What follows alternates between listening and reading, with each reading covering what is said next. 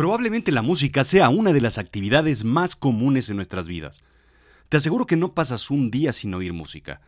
Basta chasquear los dedos, golpear la mesa con los dedos en forma secuencial para que un ritmo se convierta en música. Instintivamente bailas al oír el ritmo en la micro, o en el camión o en el bus. Hay quien tiene tanto ritmo que baila incluso al escuchar la alarma del coche. Pero, ¿te curas una gripa con música? ¿Un malestar estomacal o una migraña? La música con fines curativos. Yo soy Rodrigo Job y yo te cuento.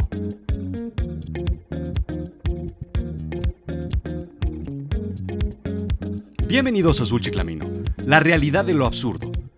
El diccionario Webster define la música de la siguiente forma. La ciencia o el arte de ordenar tonos o sonidos en sucesión, combinación y temporalidad para relacionar composiciones teniendo unidad y continuidad. Es ritmo, melodías y armonía.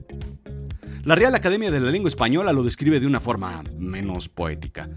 Melodía, ritmo y armonía combinados. Sucesión de sonidos modulados para recrear el oído. Pero en realidad no encontré ninguna definición de música que la describiera como una medicina. Una medicina es un conjunto de conocimientos o técnicas aplicados a la predicción, prevención, diagnóstico y tratamiento de las enfermedades humanas y, en su caso, a la rehabilitación de las secuelas que puedan producir. Porque pues la música no es eh, medicina. ¿O, ¿O sí? Marlon Morgan, escritora estadounidense, relata en su libro Las voces del desierto su andar por el outback australiano, acompañando a una tribu de aborígenes. En un pasaje describe su peculiar visión del mundo, específicamente la medicina de la música. Medicina, describen los aborígenes, es cualquier cosa buena que uno aporta al bienestar del grupo. ¡Qué obolé! El talento de la medicina es tan importante como el talento de la fertilidad o el de hallar huevos en el desierto para estas tribus. Morgan narra el día que tendrían un concierto. Ella estaba entusiasmada al mismo tiempo que intrigada. Nadie llevaba instrumentos. Su andar los dirigió a un cañón de 3 metros de ancho y paredes de 6 metros de largo, según lo describe. Una planta redonda de tamaño de un barril se vació y comieron su interior. Lo taparon con pieles para hacer unos tambores. Con ayuda de un palo vaciaron las termitas que había dentro de un tronco hueco para hacer un didgeridoo.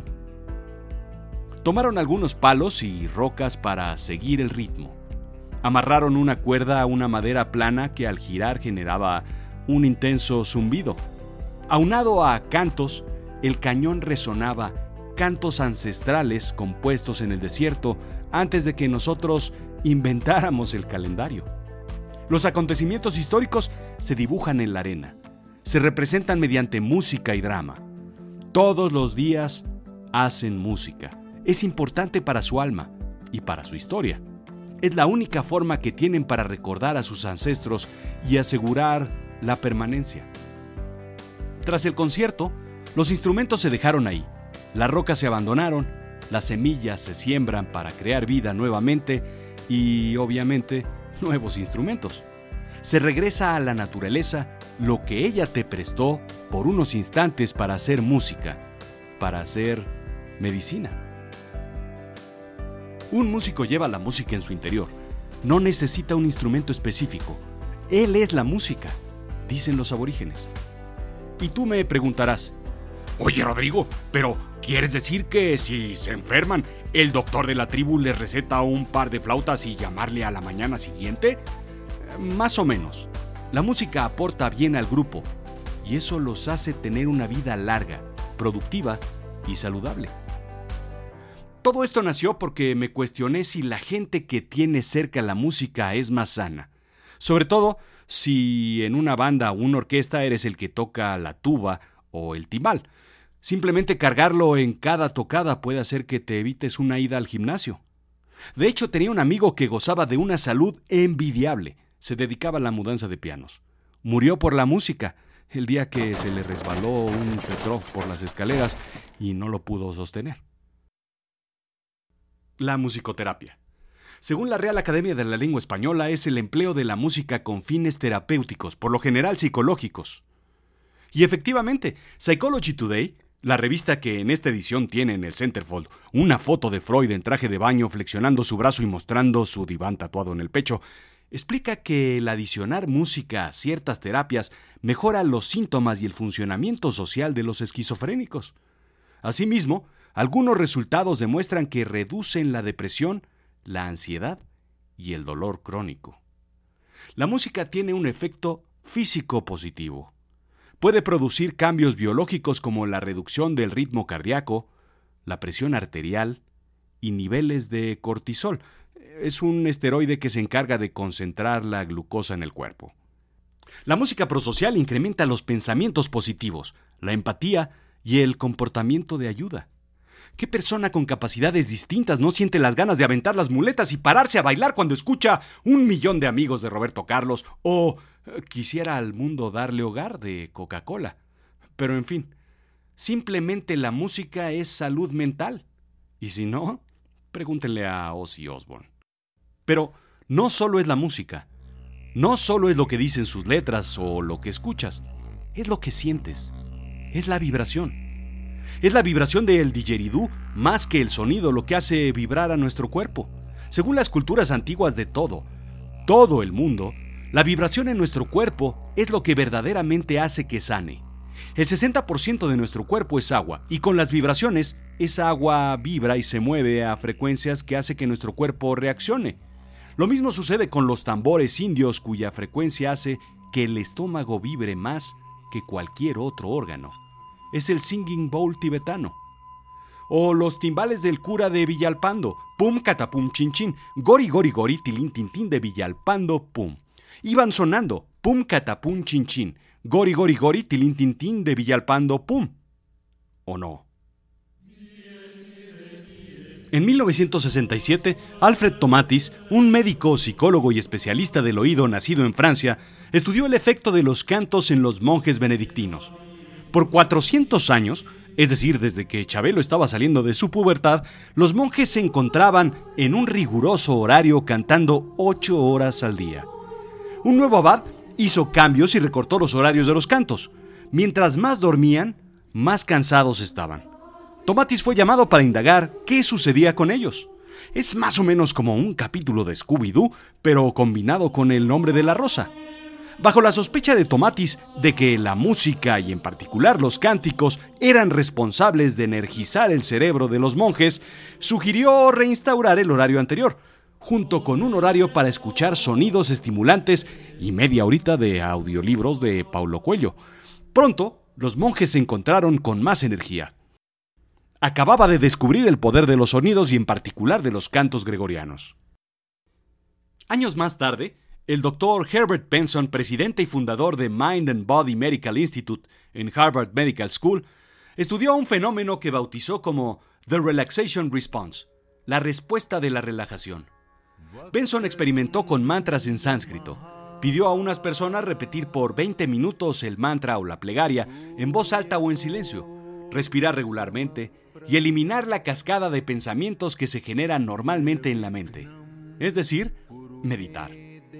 Benson descubrió, en realidad lo documentó porque ya lo habían descubierto los monjes hace chorro mil años, que el repetir los mantras produce una disminución en el ritmo cardíaco, menos niveles de estrés y un metabolismo más lento, mejora el sistema inmunológico, alivia el insomnio y reduce las visitas al doctor, incrementando también la autoestima en los adolescentes. Lo mismo hizo con oraciones cristianas encontrando efectos similares.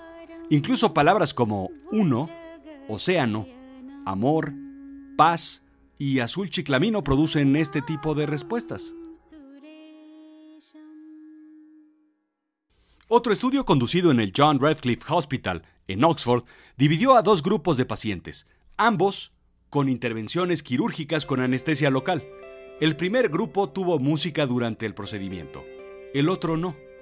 El estudio publicado en el Annals of Royal College of Surgeons mostraron que los pacientes que tuvieron música durante sus operaciones reportaron 29% menores niveles de ansiedad y menor nivel en el ritmo respiratorio.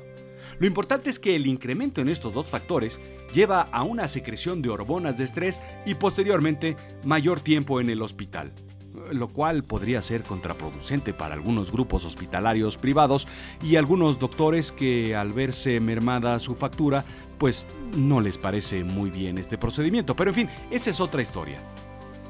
Vemos incluso que los jóvenes adolescentes con la música incrementan su nivel de consumo de alcohol, por lo tanto los niveles de alcoholemia se ven incrementados en la sangre, incrementando también los niveles de secreción hormonal y posteriormente el incremento de los niveles reproductivos. Total que la música, como el mezcal, es el causante de todo mal y también de todo bien. La música no solo son sucesiones de ritmo como dice la Real Academia de la Lengua Española, Puedes creer o no en los métodos curativos de las civilizaciones tradicionales, igual que la medicina alternativa. ¿Te puedes curar con música? Yo creo que la música puede curar a cualquier persona porque cura el alma, aunque puede hacer muy poco por aquellos que ya la vendieron. ¿Verdad, señor presidente? La cosa es que las hierbas curativas ancestrales sí curaban. Mi tía Maruja se cura todo con un té de gordolobo y de manzanilla. Una serie de tamborazos podría bajarte los niveles de estrés y curar tu dolor de espalda. ¿O qué tal un poquito de Tchaikovsky para curar tu mal de puerco?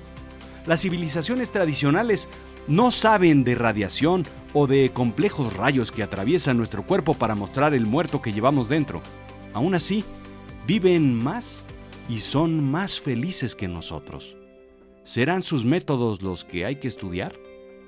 Los desesperados cantos antimedicinales de Julio Iglesias, que se le olvidó vivir, o de Manolo Muñoz, que a gritos decía que necesitaba olvidar, o los ritmos de Juan Gabriel diciéndonos que no tenía nada o que no valía la pena. Esos antirritmos antimedicinales son los que hay que dejar. La música es medicina, digo yo. Little Richard dijo alguna vez y no hay mejor manera de describirlo. Esto fue Azul Chiclamino, la realidad de lo absurdo. Yo soy Rodrigo Job. Sígueme en Twitter, arroba Rodrigo-Job